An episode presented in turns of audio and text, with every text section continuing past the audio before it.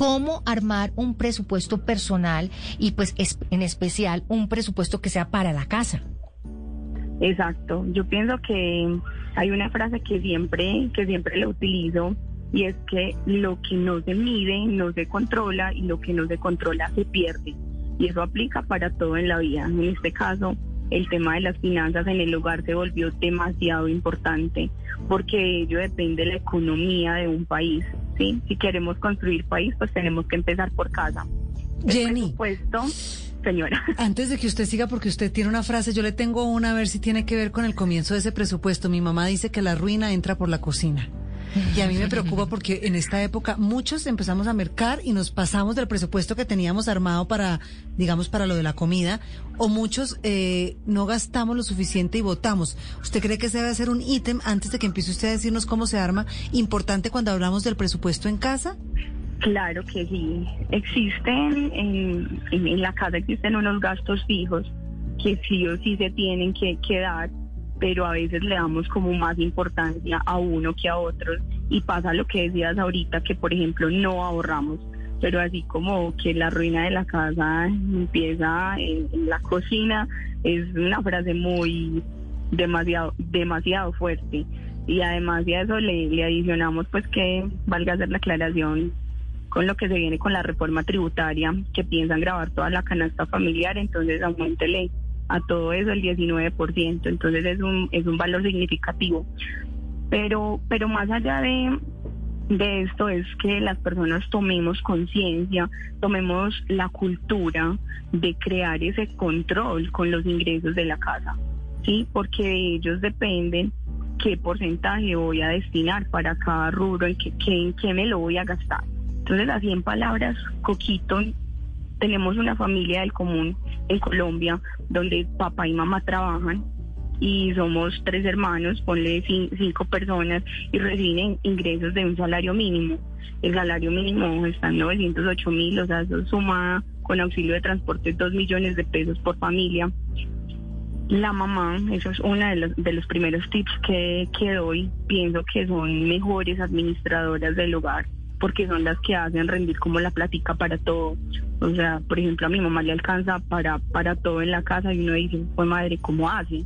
Entonces es escoger esa cultura eh, y también enseñarle a sus hijos el tema, el tema del ahorro, porque el consumismo nos tiene justamente en eso, o sea, en gastar. Ahorita que escuchaba, por ejemplo, lo del cumpleaños de, de Victoria, hay que tener el presupuesto hasta para los gastos, hasta para las salidas, hasta para el cumpleaños, hasta para el helado. Sí, saber cuáles son las prioridades que tenemos en el hogar. Muchas personas decimos, por ejemplo, o, se escuchan los, los murmullos, no es que yo quiero tener mi casa propia, pero no me alcanza. O sea, todo es posible siempre y cuando yo presupueste bien los gastos y la destinación específica de mi dinero. Entonces, para que lo tenga muy en cuenta con el cumpleaños también. hasta, en, hasta en eso hay que hacer las cuentas. Hasta en eso hay que hacer las cuentas, correcto. Jenny, ¿qué porcentaje, en, eh, eh, siguiendo como en la idea que usted nos dijo del presupuesto, qué porcentaje hay que asignarle a cada cosa? O sea, de, digamos, de ese salario mínimo que nos está entrando, ¿qué porcentaje va para la comida, para los servicios? Y, y si es posible poner como un rubro ahí de ahorros, ahorrar algo.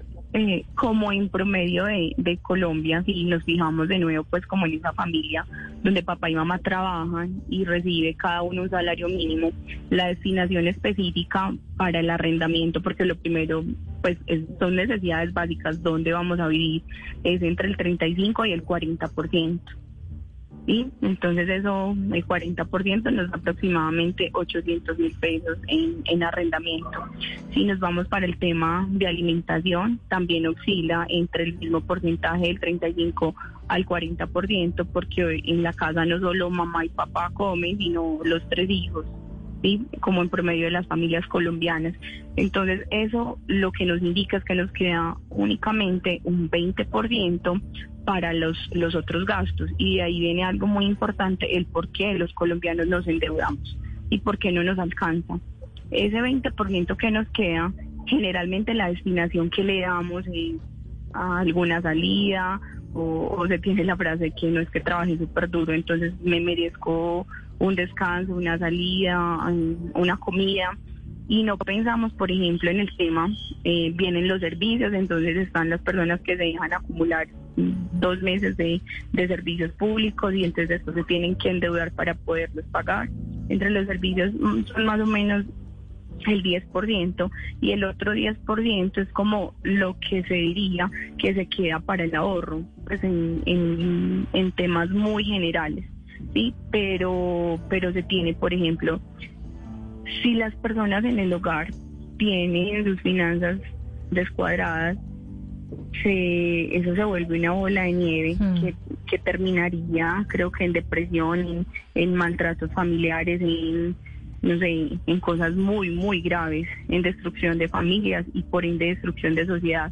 Entonces, la invitación es pues así como yo lo hago en casa a lo, a lo coquito, las personas que tengan, que casi todas las personas en Colombia tienen acceso a la tecnología, un, PC o una tablet, eh, en, un librito de Excel o un librito de esos verdes de contabilidad normal o en un cuaderno, en una hoja, en lo que quieran, es anoten cuánto es el ingreso real de la familia. Entonces, en la familia recibimos dos millones de pesos cuánto voy a destinar a cada gasto y cuánto de ese de, de eso que me queda, eh, así sea el 5%, el 10%, cuánto de eso puedo ahorrar, cuánto de mm. eso puedo invertir. A mí se me ocurre, por ejemplo, el mundo es de ideas. Eh, tengo tengo historias, por ejemplo, de mamás que, que le, les queda solo el, el 5%, pon, ponle 50 mil pesos. Entonces me dicen, pero ¿cómo puedo hacer rentable eso? ¿Cómo puedo generar más ingresos? Yo, yo les digo, bueno, con 50 mil, ¿usted sabe hacer cremas? Yo compro todo de mis cremas y monto y monto en mi casa también para vender cremas y recibir ingresos extras. Usted sabe coser, entonces yo por las noches coso o sea, como, como buscar más alternativas. Yo no sé, usted sabe hacer arepas, usted, eh, usted que es buena, en que tiene talento y explote ese talento. Eso es como, como la, la iniciativa para, tanto para hombres como para mujeres, de, de no quejarnos de que no nos alcance, sino mirar eso como una oportunidad que nos está dando la vida para aprovechar los talentos que tenemos.